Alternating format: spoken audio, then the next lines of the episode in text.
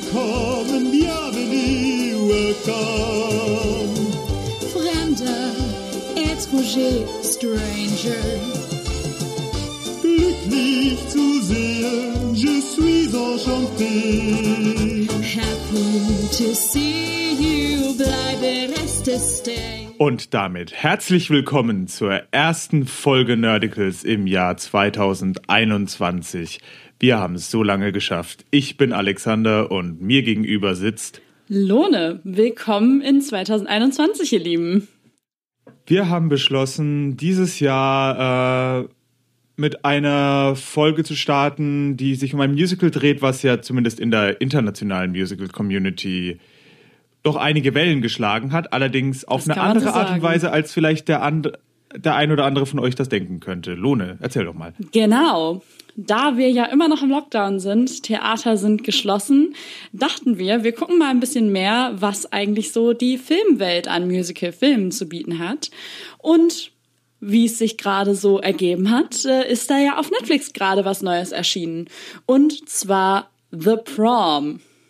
Ein Musical, was ja auch schon am Broadway sehr, sehr gefeiert wurde und jetzt eben von Netflix unter der Regie von Ryan Murphy, dem Macher von Glee unter anderem, äh, in einen Film umgesetzt wurde. Mit Schauspielern wie äh, Rihanna DeBose, die man definitiv kennt, wenn man Hamilton geguckt hat, denn dort ist sie The Bullet. Aber so richtig gut erkennen tut man sie auf den ersten Blick nicht, ne, Alex? Nee, überhaupt nicht. Ich habe die ganze Zeit. Vor allem habe ich sie tatsächlich nicht in dieser Rolle erwartet. Allerdings muss ich mal wieder sagen, das ist äh, gute Hollywood-Tradition, fast 30-Jähriger als Highschooler zu casten. ja. Nur mal zum, äh, zum Vergleich. Ariana DeBose ist äh, drei Jahre älter als ich, aber ich habe mein Abitur vor fast neun Jahren gemacht. Ja. Ja, also sie ist schon, sie ist schon recht alt für diese Rolle, das muss man schon sagen. Aber, also ich wusste ja sogar, dass sie diese Rolle spielt und war trotzdem erst so, wo, woher kennst du dieses Gesicht?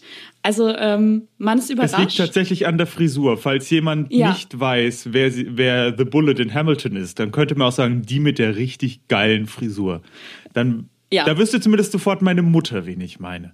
Ich glaube, dann wüssten die meisten eigentlich, wen du meinst, ne? Weil das ist schon die, die Frisur, die Ariana in Hamilton trägt, wahnsinnig cool. Also ich äh, Ist ja auch ein Stück weit. Absicht. Sie soll ja auffallen. Und Ja, ja. dort trägt sie eine andere Frisur.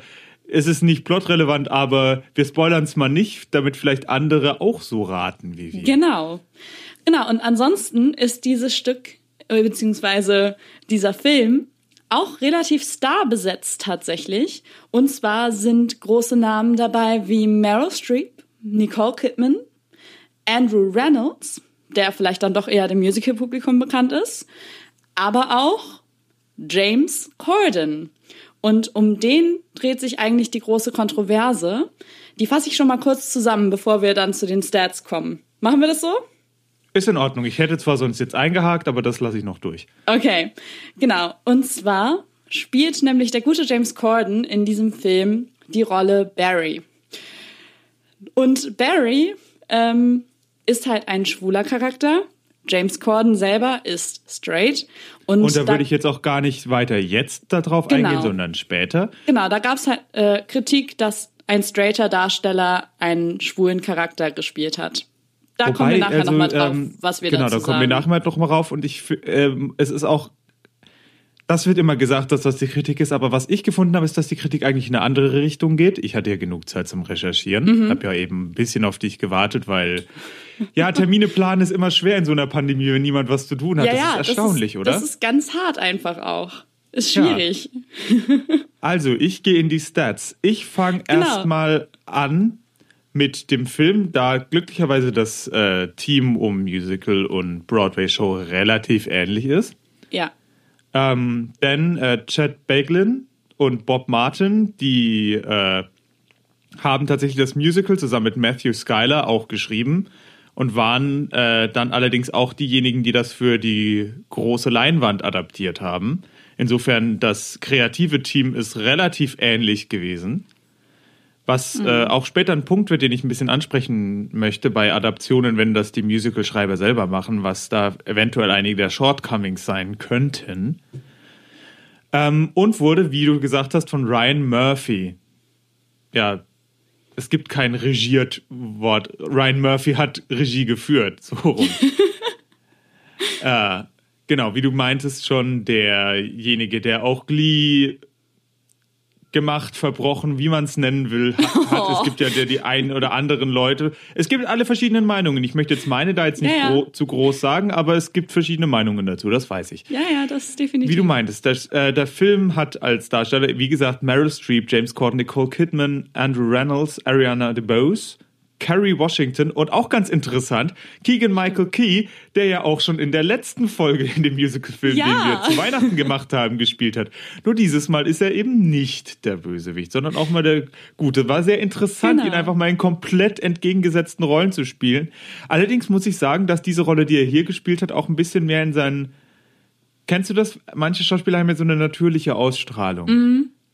Und genauso äh, war das ja auch, äh, das hatte ich ja letzte Folge gesagt, dass äh, ich die ganze Zeit dachte, er ist nur misguided, aber nicht wirklich böse, weil er einfach schon so eine Ja.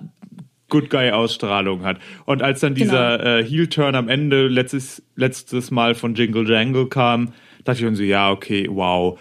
Hm. Aber das, die Rolle habe ich ihm von vorne bis hinten abgekauft. Das, Komplett. Ja. Same.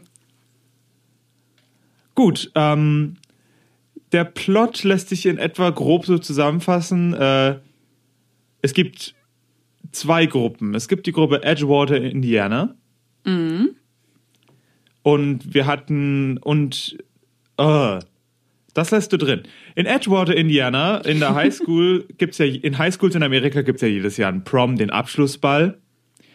Und das Problem ist, äh, die Elternvereinigung möchte den Prom dieses Jahr absagen, denn eine der Schülerinnen möchte als lesbisches Pärchen mit ihrer Freundin dort auf diesem Abschlussball auftauchen.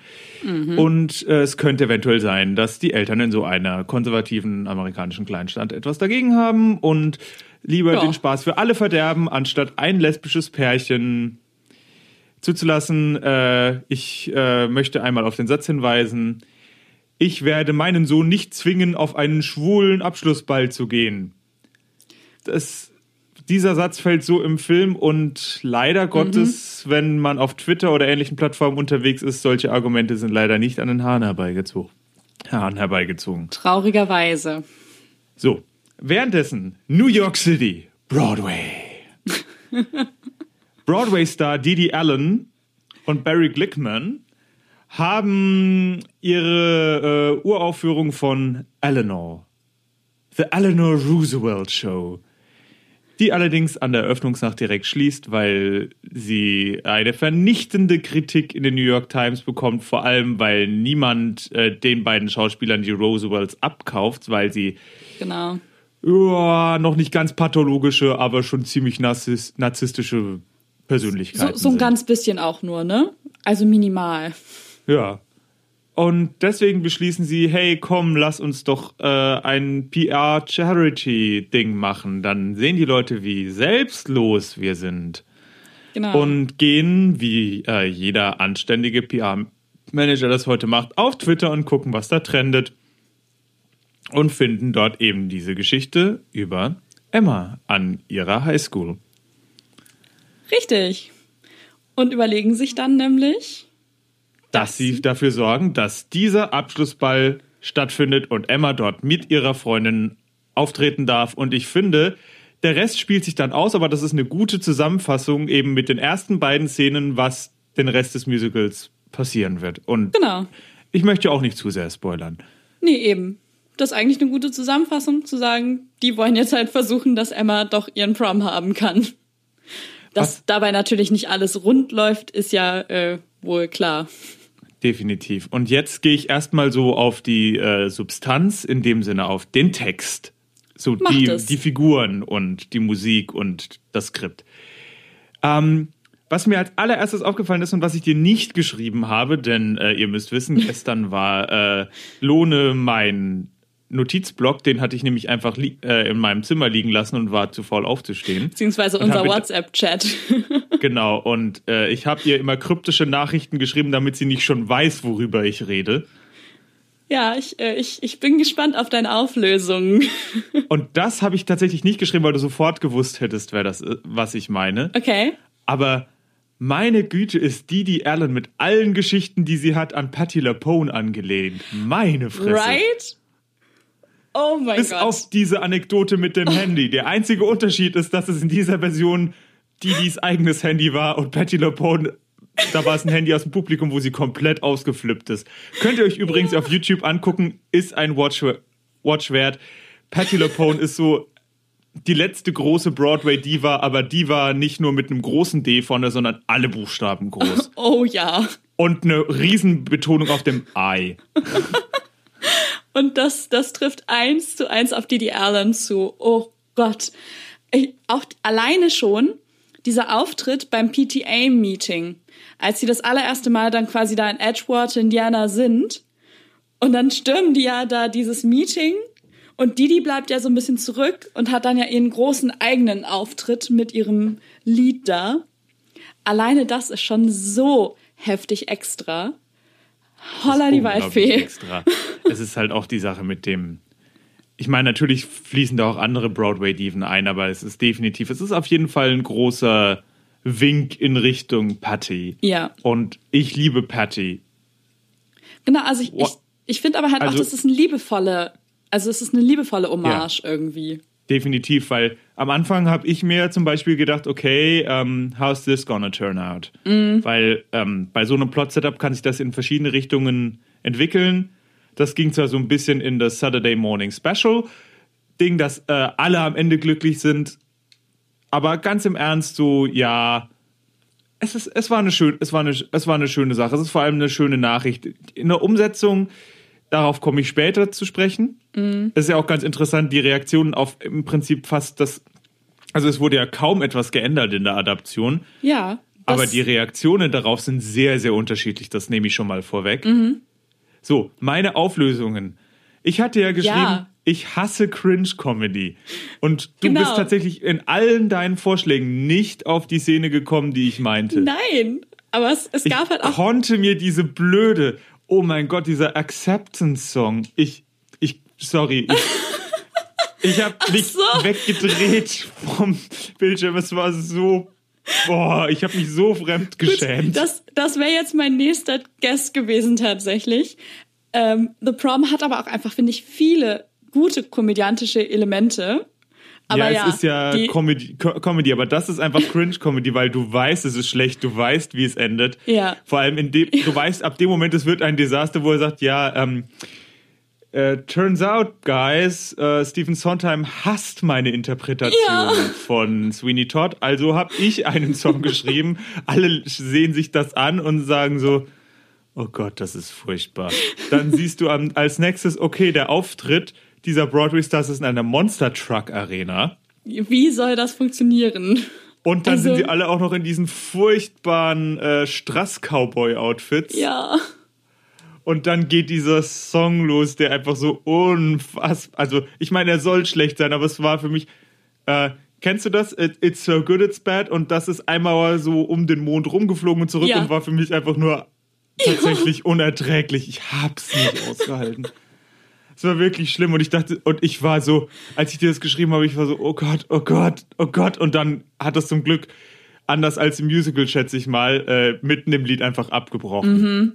Zum Und Glück. Also da muss ich auch Smash sagen. Cut zu dann zum Aftermath, weil Genau. oh, Das hätte ich, das Lied hätte ich wirklich nicht komplett hören müssen, wirklich nicht. aber das war, glaube ich, auch so. Also ich, ich, da müsste, da hätte ich mich tatsächlich informieren müssen, ob das jetzt im Musical tatsächlich äh, Ich- ausgespielt wird oder ob das da auch äh, Fade to Ja. Black oder sowas und ein Smash Cut dann sozusagen passiert. Ich habe es nicht oi, gefunden oi. online. Die Aber Szene. das war wirklich, ähm, wenn man sich windet in Unbehagen. Das Ich meine, stimmt. es hat seinen Cringe tatsächlich äh, sozusagen erfüllt, aber es war für mich nicht mehr lustig. Ich war nur, oh Gott, Nee, es- what's about to also come? Angenehm war das wirklich nicht mehr. Und du hast mir dann natürlich, äh, als ich dir das geschrieben habe, das ist ja relativ am Anfang, hast du mir viele Szenen, die dann später gekommen sind, als ich erkannt habe, die kommen, jetzt dachte ich mir, oh Gott, was passiert denn jetzt, wenn diese Szene dir noch nicht mal in den Kopf gekommen ist? Ja, gut. Das, der, der Cringe-Part, der trifft tatsächlich auf diese Szene am meisten zu. Aber zum Beispiel komödiantisch fand ich wirklich die Ankunft im Hotel so genial. Also wenn die Broadway-Stars da in diesem Da muss ich jetzt mal einhaken. Hm? Wirfst du mir gerade vor, dass du sagst so, hm, I hate Cringe Comedy, dass du den Cringe-Teil ausgeklammert hast und I hate, Co I hate Comedy, hm, was war die witzigste Szene? Anscheinend muss Alexander das gehasst haben. Nein, Darf ich, ich da mal sagen? Wow, wow, wow. Okay, mach hab, weiter. Nein, ich habe ich hab den Cringe-Part schon gelesen, aber dann irgendwie bei meinen Überlegungen scheinbar ausgeblendet. Also jetzt, ja, wo du es ist okay, wow. hast. Ist, äh, wir reden danach nochmal drüber, ja? Also, ähm, das war jetzt die letzte Folge Nerdicals, Ja, würde ich mal sagen. Da müssen wir nachher nochmal auf Mikrofon drüber reden. Auf jeden Ja, Fall. ich würde mal sagen, äh, Boxhandschuhe an, ab in den Ring und dann wird das richtig geklärt. Ja, hallo? Wie bitte sonst? Auf vernünftige Art und Weise wollen wir das hier irgendwo klären oder nicht? Und den Original-Soundfeed, das ist dann die nächste Folge, wie wir uns gegenseitig verprügeln. Ja, vielleicht Also, auch nicht. mach weiter. Die Szene, die du so witzig fandest. Ich habe mich weggeschmissen bei der Ankunft der Broadway Stars im Hotel.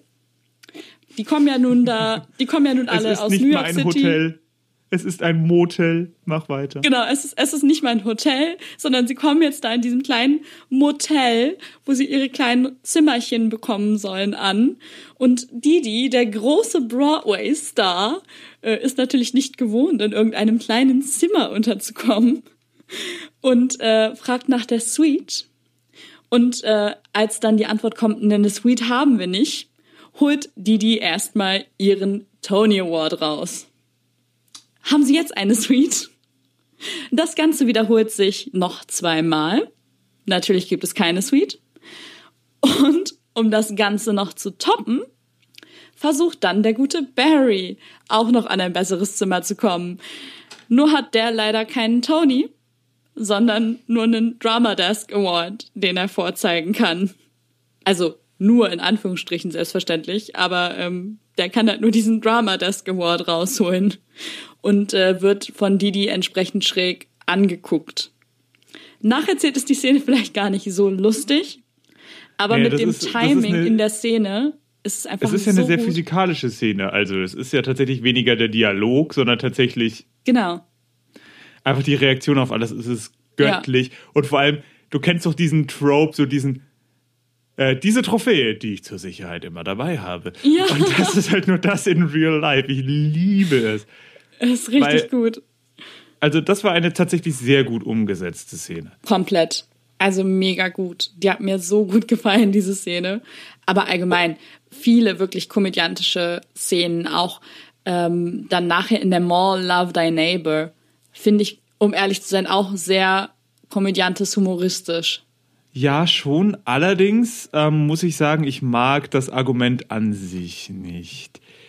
Weil, äh, also, erstens, also natürlich äh, würde sowas im echten Leben nicht funktionieren. Nein, wahrscheinlich leider, nicht. Und zweitens ist halt dieses, ähm, ja, äh, du trägst ein Tattoo, äh, also ist das halt komplett unlogisch. Das Problem ist erstens, äh, du kriegst Leute mit Logik nicht aus einer Ideologie raus, in Nee. die sie nicht mit Logik reingekommen sind. Und zweitens ähm, ist es halt tatsächlich auch.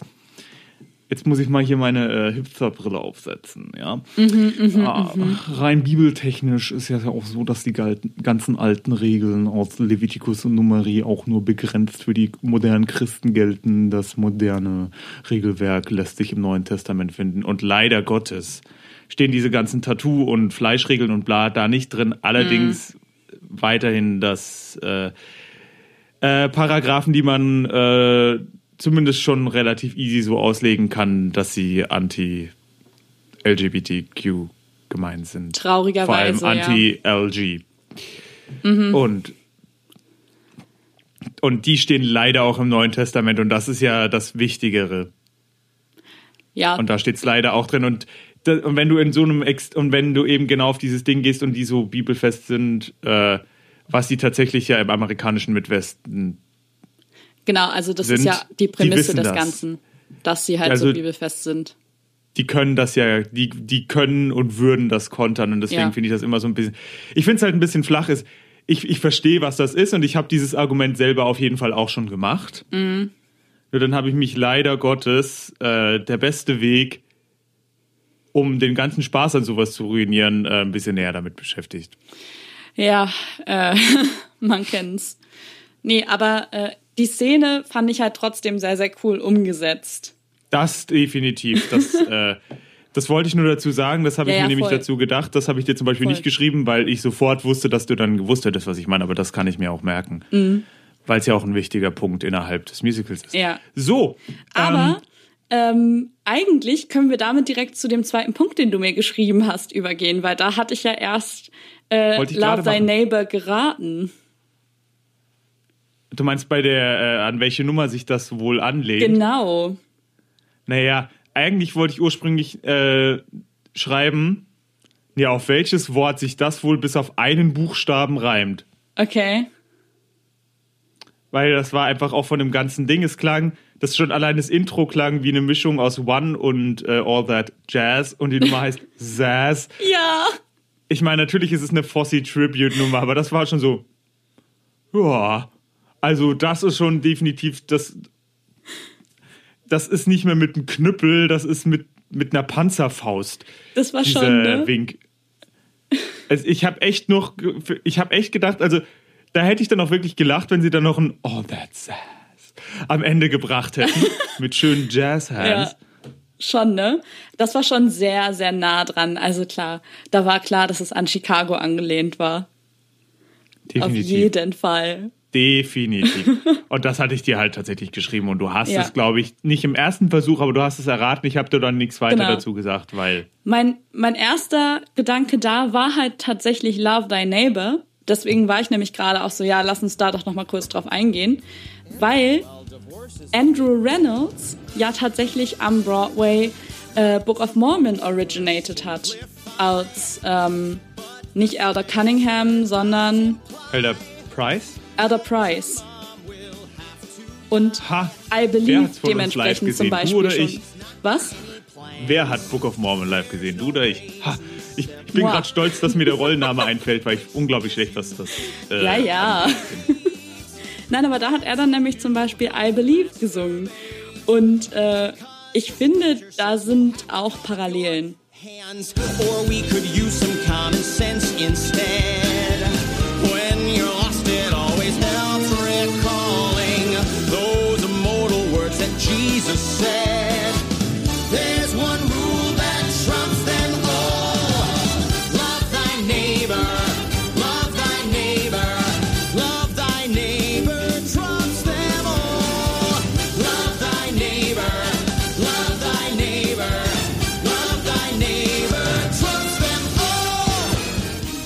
Kann, ja, So ein doch, bisschen. Ja.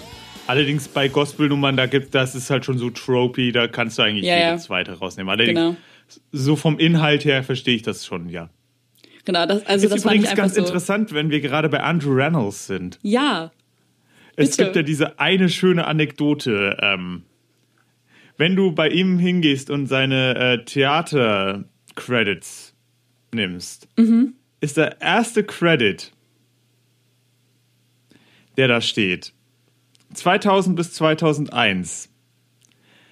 Das Musical heißt, äh, trägt den Titel Pokémon Live und er hat die Rolle von James gespielt, irgendeinem von Team Rocket. Wusstest du das? ja. Die Fotos sind fantastisch schrecklich, finde Vor ich. allem, da gibt es einfach diesen geilen, äh, diesen absolut geilen äh, Kommentar, den er vor ein paar Jahren gemacht hat, wo er gesagt hat, eigentlich wäre es ihm jetzt im Nachhinein lieber, wenn er in irgendeinem äh, Splatter, Murder, Thriller oder noch in einem Porno mitgespielt hätte. Das wäre ihm heute weniger Ja. peinlich, als da mitgemacht zu haben. Ja, das glaube ich. Also, Es ähm, ist ja gar nicht mal so sehr das Pokémon-Ding, sondern ich habe da auch mal kurz ein bisschen reingeguckt, als ich das erfahren habe. Also das wusste ich tatsächlich vorher auch schon. Ähm, Und ich habe da ja mal reingucken, das ist einfach so schlecht. Komplett. Es ist, Also es ist oh, einfach, es ist, wie gesagt, ich, ich glaube schon, dass man aus sowas was etwas machen kann und es ist tatsächlich nicht sonderlich schwer, etwas Besseres zu machen als das. Also, nee, äh, ich sag einfach mal, nein, schaut es euch nicht an. Es, es ist es nicht wert. Nee, wahrscheinlich Es ist wirklich wirklich, nicht. nicht, wert. Es ist vor allem so auf vierjährige Kinder zugeschnitten, dass es, Mhm. es, es ist wirklich nicht so bad, it's good. It's just bad. Just don't do it. Aber hey, ähm, seiner Karriere scheint es ja nicht geschadet zu haben, denn ich meine, im Musical-Biz ist Reynolds schon so einer der bekanntesten Namen, muss man ganz ehrlich sagen. Ich glaube auch gerade mit Touring Productions kannst du dir als Musical-Darsteller eigentlich n- fast nicht den Ruf verderben, weil jeder Ja. weiß Touring Productions und Gig-Sachen.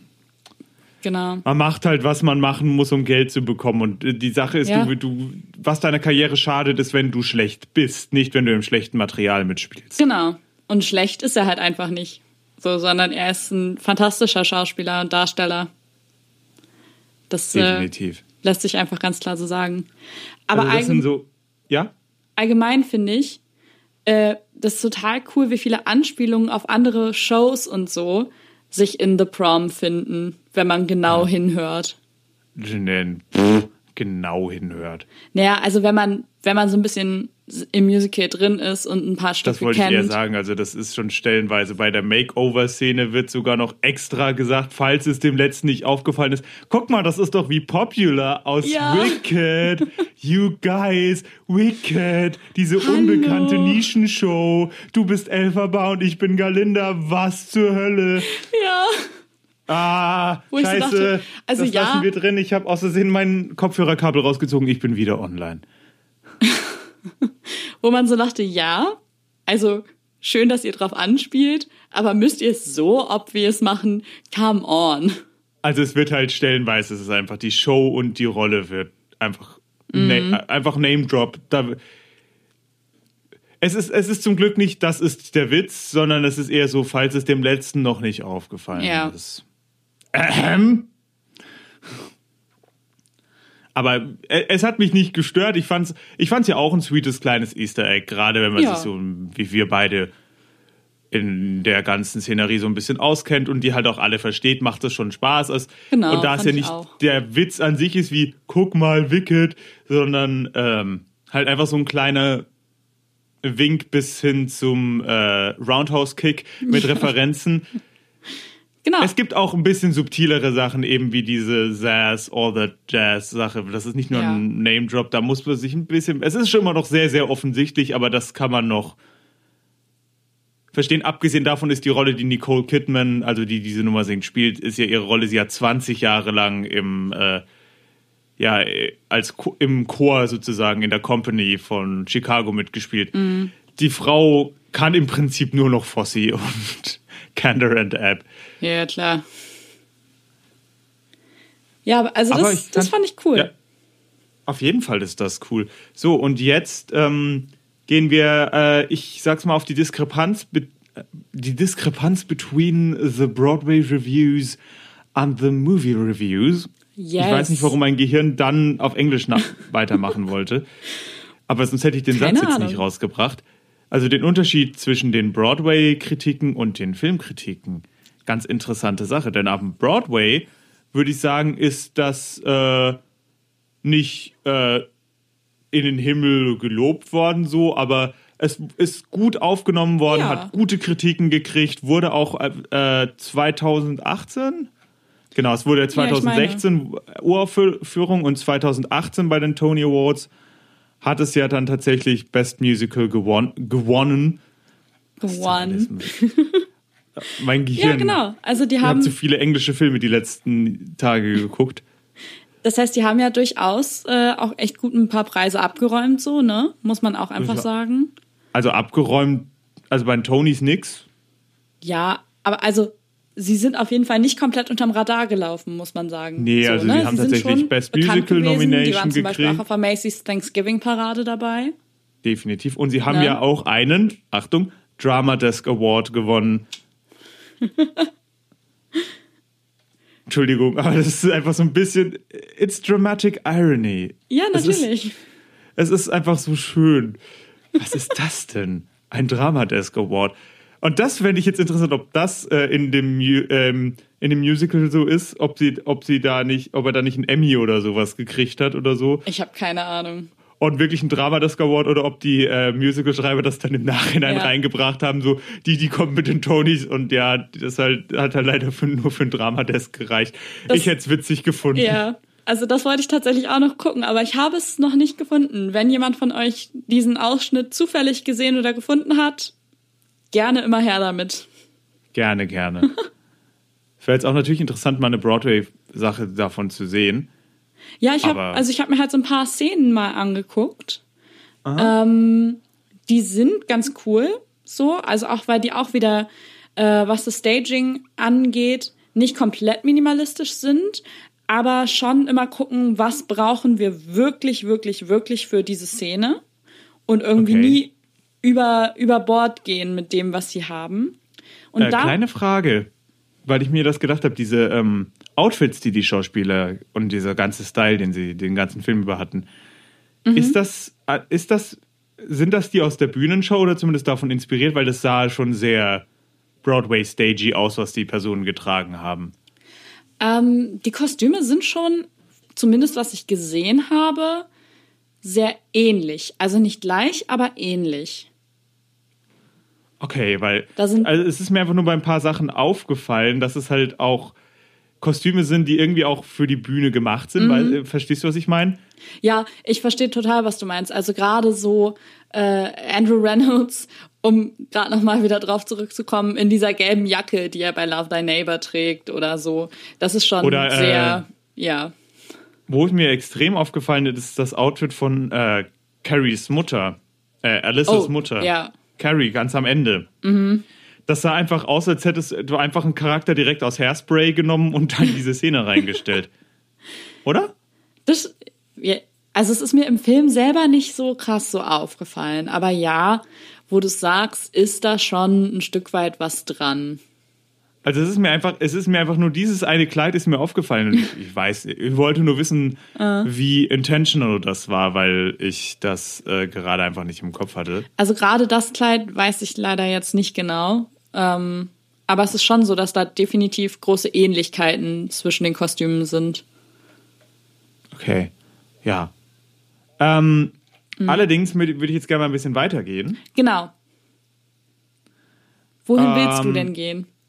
Ich würde gerne dahin gehen, Überraschung, äh, zur Musik, weil es ist ja immerhin eine Musical-Adaptation, ein Musical-Film. Ja, bitte. Wie Lass uns fandest du Musik die denn gehen. umgesetzt? Hm? Okay, dann fange ich an. Ähm, pass auf. Was ich, oder ja, passt auf, ich rede ja zum Publikum in die große, weite Welt. Mhm. Äh, ich fand es interessant, dass äh, gerade für ein modernes Musical ein äh, großer Stilmix tatsächlich drin war, auch von sehr traditionellen Broadway-Tunes. Ja. Das Einzige, was mich ein bisschen, was mir noch gefehlt hat, ist, weil Sondheim zumindest zweimal erwähnt wird, dachte ich mir, okay, Planting and Payoff. Wenn es zweimal erwähnt wird, Rule of Threes, kommt eine richtig heftige Sondheim-Nummer von äh, Andrew Reynolds Charakter, wie heißt der nochmal? Ähm, Oh Gott. Ja. Ich weiß, dass er in Juilliard studiert. Ne? Genau. All, ab, ey, zweimal Sondheim Call in Juilliard studiert. Er hätte meiner Meinung nach definitiv eine Sondheim-inspirierte Nummer singen müssen. Ja. Auf diesem Hügel werde ich sterben. Das hat mich jetzt weniger gestört. Nein, nein, das Ich ist mir nur verstehe- gerade aufgefallen. Ich verstehe, fand's was halt, du es- sagst. Es, hatte halt zum Beispiel mit Unruly Heart eine sehr äh, ja. Ja. Contemporary Broadway-Nummer, sehr äh, auch äh, ähnlich im Stil von also nicht musikalisch, aber halt so in so im Tonfall von Dear Evan Hansen. Ich, gehalten. genau, genau, ne? Also es ist so ein bisschen ein Tonfall von ähm, let's say Waving Through a Window oder äh, oder Requiem tatsächlich. Definitiv. Dann Ja. haben wir natürlich The Ladies Improving von Didi, Oh. die halt äh, so an diese Ja. Das war auch wieder so ein Ding. Das habe ich gesagt, so ja, das ist definitiv an diese Nummern, die ja Patty praktisch äh, atmet, angelehnt. Definitiv. Vom Stil her und Die von großen dem, was Diva-Nummern, ja. Und halt auch vom musikalischen Stil her. Das ist so die, das ist die Musicals aus der Zeit, wo Patty halt ihre, ihre Riesending hatte. Und zwar halt nicht ihre Ja. Andrew Lloyd Webber Phase, sondern das danach. Dann hatten wir halt äh, natürlich die Changing Lives Nummer ganz am Anfang, die einfach dieses, okay, äh, wie viele Broadway-Klischees in Instrumentierung und Sachen bringen wir da rein? Das, ist, das war wirklich so Antwort eine ist ja. Klischeeschlacht, Schlacht, ne? Komplett. De definitiv. Also es ist halt ganz interessant, auch äh, je nach, also jeder Charakter hat so ein bisschen seinen eigenen musikalischen Stempel gekriegt. Und das ist halt ganz, das ist halt wirklich interessant. Mhm. Du hast halt diesen, die Evan Hansen Modern Musical Tonfall mit Emma und Alyssa. Ich wollte gerade sagen, auch Alyssa, ja. Mit äh, We Look to You mit Mr. Hawkins haben wir eigentlich die Sondheim-mäßigste Nummer im ganzen Ding, Ja. weil er ist so der Theaterliebhaber und er ist aber natürlich, wie sagt sie, du bist nicht mein normales Klientel. Was? Schwarz? Nein, hetero. und, Ja, well. und so blöd es klingt, aber Sondheim ist ja immer so ein bisschen the straight guys Broadway Composer. Okay, das habe ich noch nie gehört, aber ja. Ja, okay. also das ist, weil das ist halt, äh, zumindest für die Leute, die sagen, ja, das ist halt so Artistik und sowas. Ja, und das ist ja. nicht so, so Glamour und Glitz und sowas, was ja Gut. immer, was ja dann gesagt hat, warum Broadway ist gay. Gut, äh, Sondheim selber ich. ist ja selber schwul wie sonst was. Also, Ja, aber die Argumentation dahinter verstehe ich tatsächlich, weil es ist ja schon so. Wir haben ja jetzt auch schon Sondheim hier gehabt, mit Sweeney Todd zum Beispiel. Und es ist ja schon so, dass die eher so ein bisschen dark und gloomy sind und nicht so dieses Glitter, Glitter, Picture Perfect Life Ding, was ja sonst die Musicals sonst sehr oft an sich haben. Das ist, da ist ja schon was dran, so. Aber also ja. tatsächlich mit The Straight Guys meine ich auch tatsächlich so, das ist mir jetzt äh, unbewusst gekommen, aber äh, gar nicht, nicht mal nur hetero, sondern straight auch im anderen Sinne von demjenigen, der so ein bisschen geradliniger ist. Nicht, Mhm. ja. Also der sagt, ich mag das gerne mit wenig drum und dran, sondern ich möchte das Essentielle, ich möchte einfach ja. Theater, Theater. Er ist ein Theater, er, Stephen Sondheim ist halt ein unglaublich guter Dramaturg, Ende, Ja, musikalisch äh, gesehen. Voll, komplett. Okay, aber das heißt, damit haben wir ja dann Steven Sondheim auch sogar Auch so schon ein mit bisschen drin. drin. Und Äh, natürlich hatten wir ja schon ein? erwähnt. Was? Wie ordnest du äh, Barry zum Beispiel noch ein? Der, Barry hat mich tatsächlich. Ähm, aha. also ich finde, der Stil, den Barry bekommen hat, ist so einer, der äh, sich jetzt wenig auf ein gewisses Musical Ja, ne? einsetzen lässt. Also er, äh, also seine so, eine Nummer, diese Makeover-Nummer, könnte aus verschiedenen Musicals sein. Also ich finde Barry. Wir kommen noch zu Barry und da muss ich eben auch sagen, Ja. da weiß ich nicht so genau, wie sehr das an der, äh, wie viel da Acting Choices, also schauspielerische Entscheidungen eine Mhm. Rolle gespielt haben oder wie viel da in der Rolle steckt. ja, Weil ähm, Voll. da können wir eigentlich auch gleich hingehen, weil zu den anderen Charakteren habe ich meiner Meinung nach auch schon gesagt, was ich so zu sagen habe. ja, da, also das, das haben wir im Grunde jetzt eigentlich schon, schon durch. Die Stile hatten wir ja gerade schon gesagt. Da kann man vielleicht höchstens noch auf die Rolle von Nicole Kidman kurz kommen, die dann ja wirklich so nochmal diese Bob Fosse-Ecke bedient, die ja auch Ja, das so ein bisschen ja spezieller ist. Genau. Aber ja, ähm, dann lass uns doch direkt zu, zu Barry kommen. Ähm, also Leg die los. Kritik, die du eben genannt hast, ist ja, dass äh, James Corden äh, straight ist Ja. und aber einen, äh, ja, einen schwulen Charakter spielt. Ähm, Und halt nicht einfach nur spielt. an sich ja, das kann ich auch nachvollziehen, aber tatsächlich auch äh, viel größer, ähm, also viel größere Kritik, die ich gefunden habe, als ich mir ein paar Reviews durchgelesen habe und jetzt nicht den Twitter äh, Dirt Fight. Mhm. Da unten drunter ähm, ist, dass Leute kritisiert haben, dass Barry an sich und gerade James Cordens Darstellung halt so hart in die Stereotype reinspielt, das ist Ja. halt echt. Und das ist halt, da kannst du halt nicht mal sagen, es ist halt älter, weil 2016 waren diese Stereotype auch schon sehr, sehr müde. Mhm. Ja, das, das äh, hätte ich tatsächlich eben noch ergänzen sollen. Es geht nicht nur darum, dass Corden als straighter Mensch einen schwulen Charakter gespielt hat, sondern es geht vor allem auch darum, wie er diesen schwulen Charakter gespielt hat. Und zwar sehr klischeebeladen. halt einfach so wieder, also es hätte echt nur noch gefehlt, dass er sein Handgelenk die ganze Zeit abknickt. Also Und das hat er ja zeitweise getan. Also, did he, äh, da habe ich, das habe ich glaube ich ausgeblendet. also es gibt Momente, in denen er das getan hat. Nicht irgendwie super, super viel, aber zum Beispiel auch in der Makeover-Szene, da steht er dann schon teilweise so da und ist genauso dieses nach dem Motto, ach Schätzchen, das steht dir so gut. So wirklich so ein Klischee-Bild, Ja, ja, der schwule beste Freund. Jede Frau braucht einen schwulen besten Freund. Das ist das neue Modeaccessoire. Handtaschen sind out. Was ich persönlich tatsächlich, äh, wo ich tatsächlich dann gesagt habe, so, oh Gott, bitte nicht, ähm, war tatsächlich diese eine Szene, wo er dann zur Prom Queen gekürt wurde. Die fand ich irgendwie so ein bisschen äh, tone deaf. Nicht, dass er dann zum Prom-Ding, aber noch diese große Betonung, guck mal, und er ist schwul, deswegen wird er mit einer, mit einem Diadem zur Prom Queen gekürt. Das ist halt. Aber es ist halt genau, Also, ich meine, natürlich, ich glaube, dass äh, Barry, also dieser Typ Schwule, der Barry ist, den gibt's ja tatsächlich und der würde das vielleicht Klar. auch so wollen, aber dass das halt dann wieder die Repräsentation ist. hm, I don't know. Ich weiß, ich weiß es nicht. Es ist halt so ausgelutscht und es ist halt viele Leute sehen sowas und sagen dann, ja, das sind doch alle so die Schwulen, die mit ihren Krönchen und der Plüsch und der Pink. ja. Und dann fühlen sie sich halt in diesem Weltbild bestätigt. Und das ist, es ist schon schwer genug, daran zu arbeiten. Und es, es ist zwar nur ein Fleck, es ist zwar nur ein Fleck auf, dem, auf der ganzen Message, die ich an sich sonst rundum ziemlich gut fand. Ja.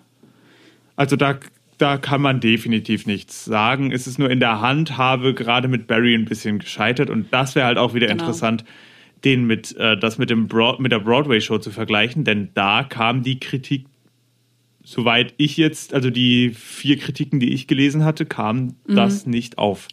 Ähm, ja, ich weiß aber auch gar nicht genau, woran es liegt. Und ich stelle mir halt tatsächlich die Frage, wo wir vorhin am Anfang schon kurz drüber gesprochen haben, wie viel davon waren Acting Choices von James Corden selber und wie viel davon war Regie. Ja, das kommt dann natürlich auch noch Genau, dazu, ja. weil auch da, ähm, wenn, wenn wir zum Beispiel mal auf Glee zurückblicken, wir haben ja Ryan Murphy als Regisseur. Ähm, Wundert mich ehrlich gesagt, dass Leah Michelle und Darren Chris nicht mitgespielt haben. ähm, da muss man ja ganz ehrlich sagen, Ryan Murphy, Kurt Hamill hat er schon auch sehr klischeehaft darstellen lassen. Das waren sicher nicht alles die Choices von Chris Kofer, Kurt so over the top wirken zu lassen. Und Das auf jeden Fall, ja. und ich glaube, ich finde es so schwierig einzuschätzen, bis zu welchem Punkt des Jameses eigene Entscheidungen waren und ab welchem Punkt da die Regie mit reingespielt hat. Und Das auf jeden- warum? ja, ja. Weil äh, ansonsten Wobei ich sagen muss, er hat es mit Kurt eigentlich auch relativ gut gemacht. Und Die, und Kurt als Charakter hat ja auch großen Zuspruch gefunden, einfach auch Kurt die Art, war ein wie das, Liebling. auch einfach wie, wie ernst Kurts Charakter ja genommen worden ist, als, Ja, ja. als schwuler Junge, als feminin schwuler Junge vor allem in einer Schule in Ohio, also ein Staat weiter neben Indiana. Genau. Und Note to self, don't be gay in Indiana. Note to self, don't be gay in Indiana. Big heads up, that's a really stupid plan. There are places where it's in to be out, maybe San Francisco or thereabout. But in Indiana, without a doubt, if you're not straight, then guess what's bound to hit the fan? Just breathe, Emma. Not Ja, das muss ich wirklich, das muss ich wirklich sagen. Die Melodien bleiben auch so ein Stück weit im Ohr. Das ist ja oft Komplett. ein Kritikpunkt, den ich an moderneren Musicals habe, dass die Melodien so äh, austauschbar sch- sind. Oh, Es das kommt ist hier vor. gar nicht, oder? Nicht wirklich. Also vor allem, ich habe tatsächlich, ich habe ja danach äh, durchgelesen die ähm, Musical Numbers. Mhm. Welche gab es denn eigentlich? Und ich konnte mich an, ich konnte nicht alle singen. aber ich konnte mich an jede sofort erinnern. Genau. So, es war nicht so, ach ja, stimmt, die gab es ja auch, sondern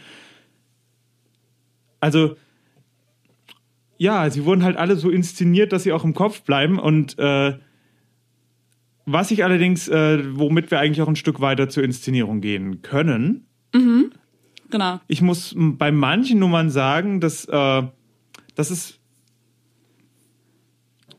Ja. Es gibt ja die Sache, wenn du deinem, wenn du dem menschlichen Gehirn sagst, das ist wichtig, dann merkt sich das das. Aber wenn du die ganze Mhm. Zeit sagst, das ist wichtig, dann äh, fährt das Gehirn irgendwann seine Reizschwelle runter äh, oder stimmt, rauf.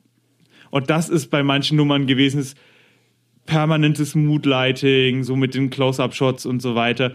Es war nicht immer schlecht gemacht, aber in manchen Nummern fand ich es halt ein bisschen too much, vor allem weil ich halt dann so Ja. ein bisschen zoned out war.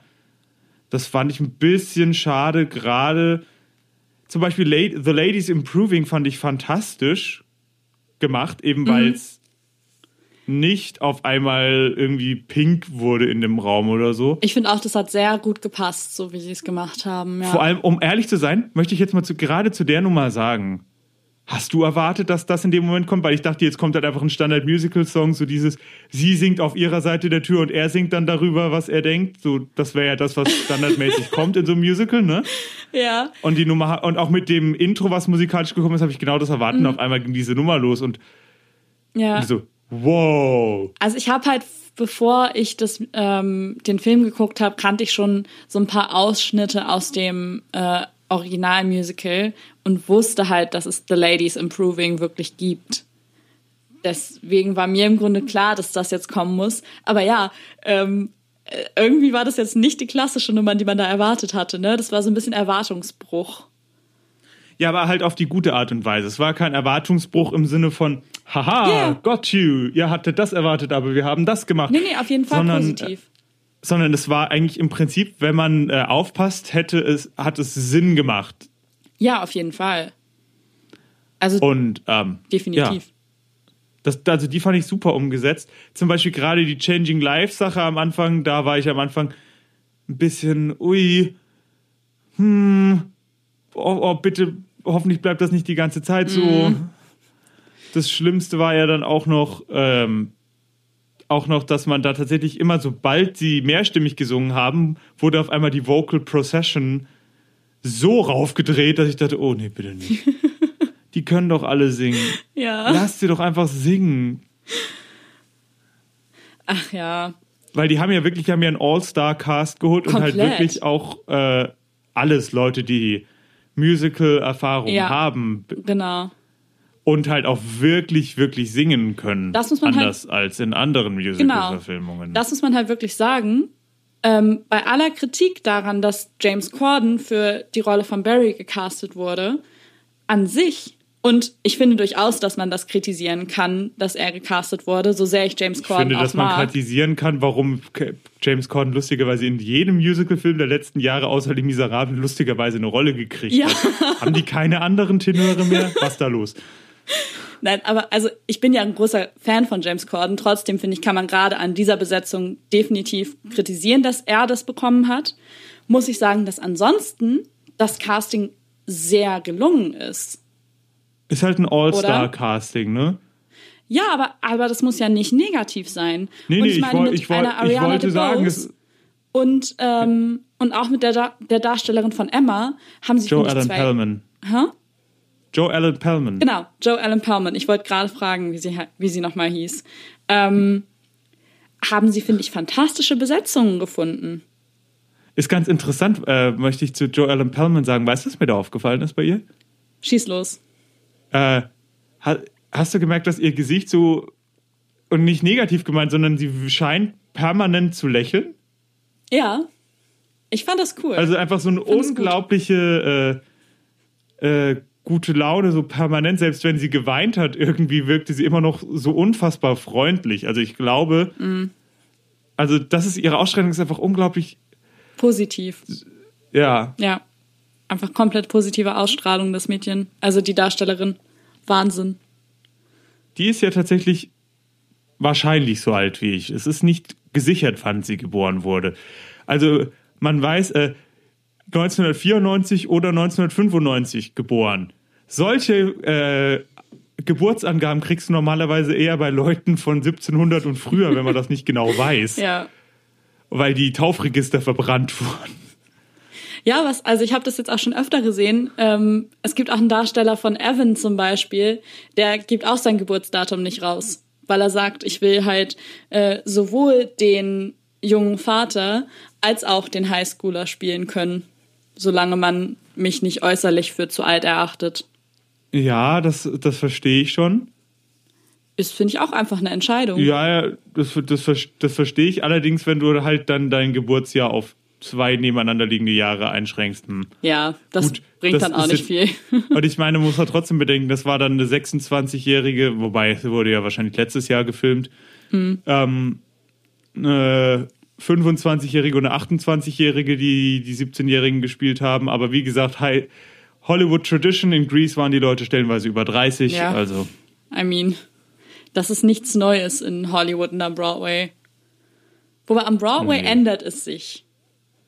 Naja, am Broadway haben sie halt auch durch Annie und sowas Präzedenzfälle von, Leu- von sehr jungen Darstellern, Ja. die sehr große ähm, Lasten tragen müssen. Genau. Annie wird ja nicht umsonst auch stellenweise von 13-, 14-Jährigen, die halt einfach noch ein sehr junges Gesicht haben Mhm. und äh, keinen sonderlich ausgeprägten Körper gespielt. Auch Einfach weil Gavroche. das ist ja eine. Was? Gavroche, die junge Cosette. Genau, was, was gibt's denn noch? Also, das sind jetzt so die drei großen Ja. Nee, nee, das ist schon, also. die irgendwie gefühlt jeder gespielt hat. Immer wenn anders. jemand sagt, ja, und sie haben am Broadway als Kinder angefangen, haben sie entweder mal Cosette, Annie, die Mädchen haben Cosette und Annie gespielt und die Jungs waren mal Gavroche. Ja, ja, ist wirklich so. Und wenn sie im Theater angefangen haben, waren sie Little Tim in Christmas Carol. Oh ja. ja, aber hey, also ich, ich finde das gut, dass man, also dass man gerade auf den Bühnen auch auf die jungen Darsteller dann setzt. Wirklich. Und nicht sagt, wir casten altersverschoben. Ja, das muss man auch definitiv nicht machen. Nö. Ähm, so, jetzt äh, gehen wir mal rüber. Genau. Äh, wie fandest du das denn im Allgemeinen? Da, also, wenn es dir nichts ausmacht, würde ich jetzt äh, erstmal sagen, was ich mein, was ich von dem ganzen Ding als Gesamtpaket halte, Ja, hau raus. ähm, weil es nicht lange dauert. Genau, also da wäre ich jetzt Ich- auch langsam hingekommen. Hau raus. Genau, also ich fand es an sich, also äh, positiv fand ich tatsächlich ähm, die Besetzung Aha. und daran und all, dass sie auch wirklich gute Sänger gecastet haben und daran, dass man das hört. Ich fand die Message, wenn sie mir auch manchmal ein bisschen zu heavy-handed war, heavy-handed war, was ist los mit mir? ähm, zu heavy-handed war, äh, fand ich an sich eine sehr gute Sache. Vor allem, weil es die Leute, die äh, damit nicht klarkommen mit, dem, mit der ganzen The Thematik, nicht komplett verteufelt, sondern halt auch, er sagt, die haben vielleicht tatsächlich noch gar nicht anders nachgedacht und sie sind nicht äh, außerhalb der Reichweite von Reformationen. Also Ja. so, halt auch diese Botschaft, auch wenn es natürlich nicht so einfach geht wie in diesem Musical. Es ist möglich. Es ist möglich und wir können uns als Gesellschaft weiterentwickeln. Ähm, was ich negativ fand, war tatsächlich stellenweise die Inszenierung, weil sie mir zu überladen war, weil ich dadurch irgendwann dem weniger folgen konnte, weil eben zu viel passiert ist. Und das ist halt gerade im Kontrast aufgefallen, weil manche Nummern eben fantastisch inszeniert waren. Ja. Ähm, was mir halt auch aufgefallen ist, und das hatte ich am Anfang gesagt, wenn äh, die Leute, die die Bühnenshow machen, das äh, am Film übertragen und stellenweise nicht ganz äh, zulassen, dass Film eine andere Sprache hat. Manche Plot, also die Geschwindigkeit, in der sich der Plot bewegt und sowas, weißt du, was ich meine? Ja. und wie emotionale Beats laufen. Die auf der Bühne funktioniert sowas einfach in anderen Geschwindigkeiten und mit anderen Intensitäten als im Film. Und ich glaube eben dadurch, dass die Adaption von der Bühne für Screenplay im Prinzip von den gleichen Leuten gemacht worden ist.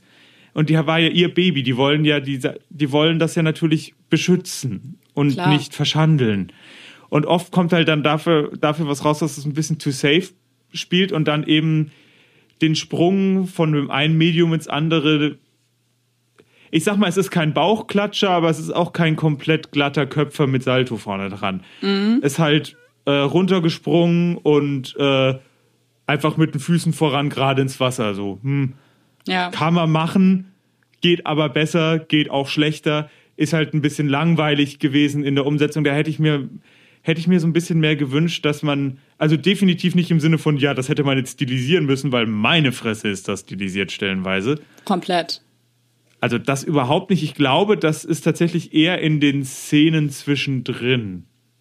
Also zwischen den Musical-Nummern, dass man da hätte äh, angreifen müssen, weil es ja gerade anders als äh, die Phantom-Verfilmung zum Beispiel, wo ja auch äh, Andrew Lloyd Webber das gemicromanaged hat und praktisch nur die Bühnenshow nochmal aufgenommen hat mit einem Schwertkampf. Ja.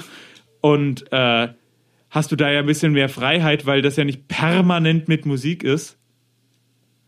Oder hättest du halt vielleicht ein bisschen Freiheit gehabt, die emotionalen Beats ein bisschen entweder kürzer zu machen oder äh, ein bisschen anzupassen. Ich glaube, da hätte das besser funktioniert, weil der Plot halt dann schon stellenweise ein bisschen wackelig war und anders auf der Bühne, du hast halt nicht diese Live-Energie, was ja oft über solche Sachen rüberkittet wie sonst was, wo es einem dann einfach überhaupt nicht auffällt, weil man so drinne ist in dieser Show dann. Ja.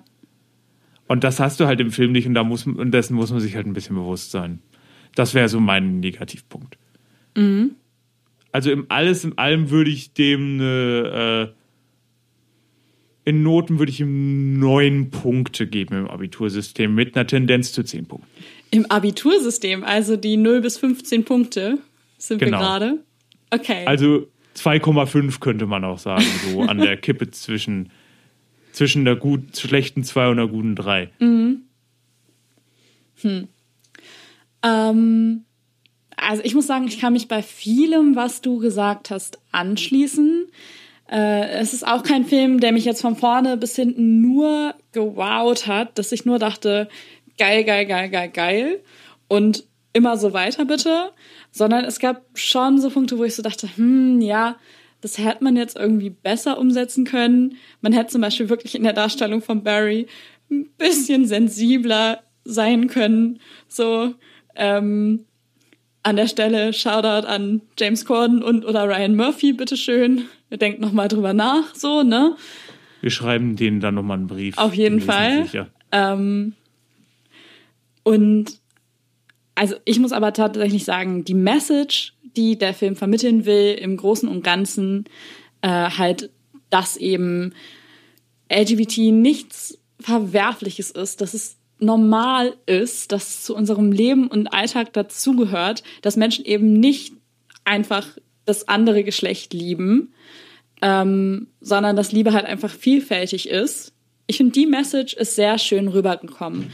Auch gerade dieses letzte Lied, ähm, dieses große Finale, finde ich, fasst das nochmal richtig schön zusammen, so. Und ja, keine Ahnung, Unruly Heart sowieso.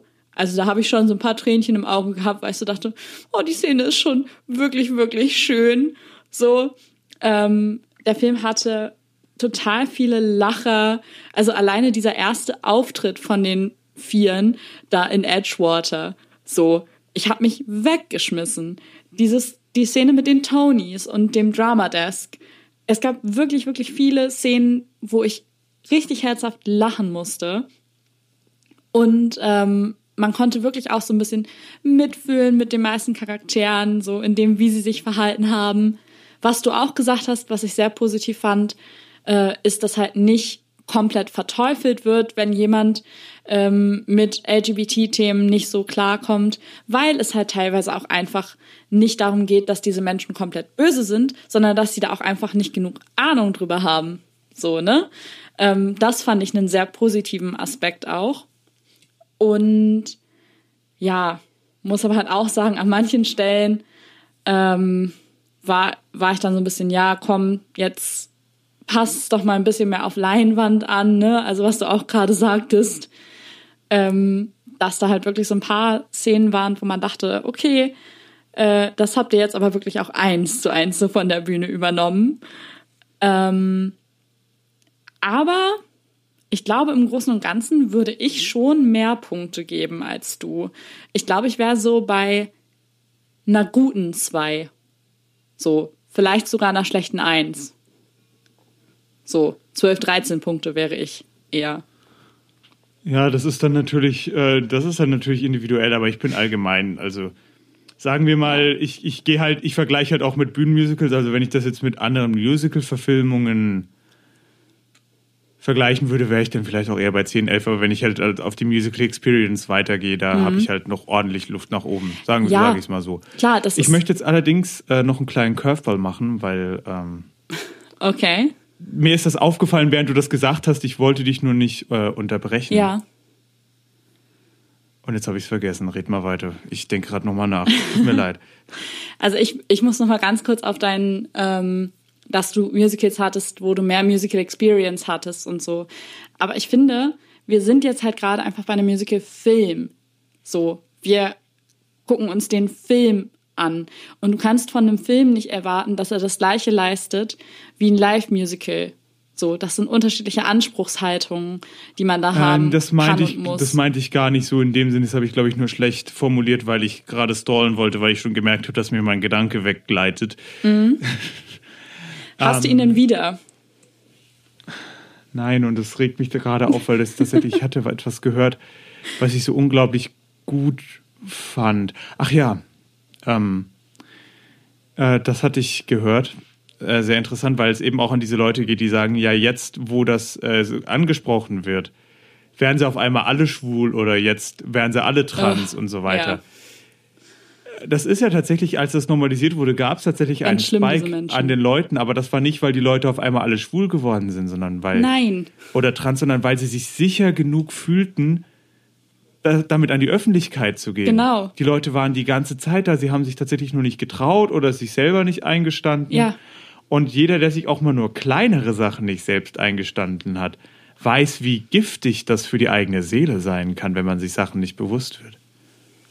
Mhm. Und wenn das auf so einen integralen Bestandteil der Persönlichkeit geht, das, das war ja, ist ja ein Befreiungsschlag und jeder andere Befreiungsschlag, es ist ja wirklich nicht so, dass die Leute nicht vorher da waren und dann auf Nein. einmal sich entschieden haben, sondern sie haben sich nur dafür entschieden, die Welt ist sicher genug für mich, dass ich damit an die Öffentlichkeit Genau. gehen kann. Und wenn man bedenkt, wie viel Hass den Leuten immer noch entgegenschlägt, muss man Ja. jetzt mal nachdenken, wie unsicher sie früher für solche Leute war. Also wenn ich halt Das höre, will ich mir gar nicht vorstellen. wenn ich höre, dass Freunde, die mit ihrem gleichgeschlechtlichen Partner durch die Stadt Händchen laufen, Händchen halten, durch die Stadt laufen, noch immer blöde Blicke bekommen, so da da könnte ich kotzen.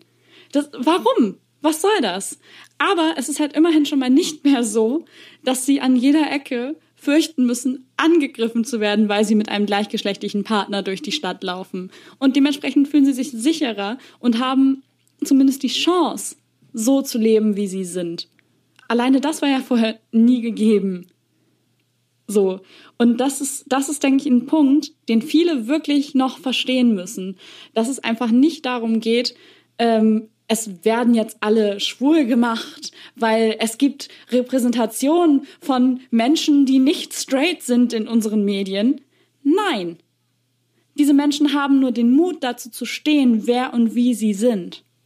Weil sie sehen, dass mittlerweile in dieser breiten öffentlichen Masse, die auf dieser riesigen Plattform sie repräsentiert Ja. werden. Sie sagen, Genau. okay, dann ist es sicher genug für mich, wenn das in Ordnung ist und die Leute deswegen nicht mehr auf die Barrikaden gehen, dann kann ich vielleicht auch endlich dazu stehen. Richtig. Und ich finde, dass jeder, der das einer Person absprechen will, sollte mal wirklich, wirklich ganz hart darüber nachdenken, was er damit anderen Menschen antut. Weil du nimmst Ja. damit Menschen nur Rechte weg. Du verlierst kein Recht, wenn diese Leute die gleichen Rechte haben wie du. Genau. Aber warum willst du diesen Leuten die Rechte wegnehmen, nur weil dir das unangenehm ist? Ja, genau das nämlich. Ich finde, Und das ist ein gutes Abschlusswort. ja. Und ich finde, das ist auch die schöne Message, die einfach dieser Film sendet. Und äh, ich finde, das waren schöne abschließende Worte eigentlich. Oder? Ja, ich finde, damit können wir uns verabschieden. Hoffen wir, dass Genau. dieses Jahr nicht ganz so katastrophal wird. Wir sind gespannt, letzte. was dieses Jahr Wir alles für uns gespannt. bereithält. Ich sage mal, ich bin äh, sehr vorsichtig optimistisch, dass es Ja. zumindest in eine Richtung geht. Genau. Lasst uns vorsichtig optimistisch bleiben, dass es wieder in eine positivere Richtung sich entwickelt. Und in zwei Wochen hören wir uns dann wieder. Bis dahin, ciao. Ciao.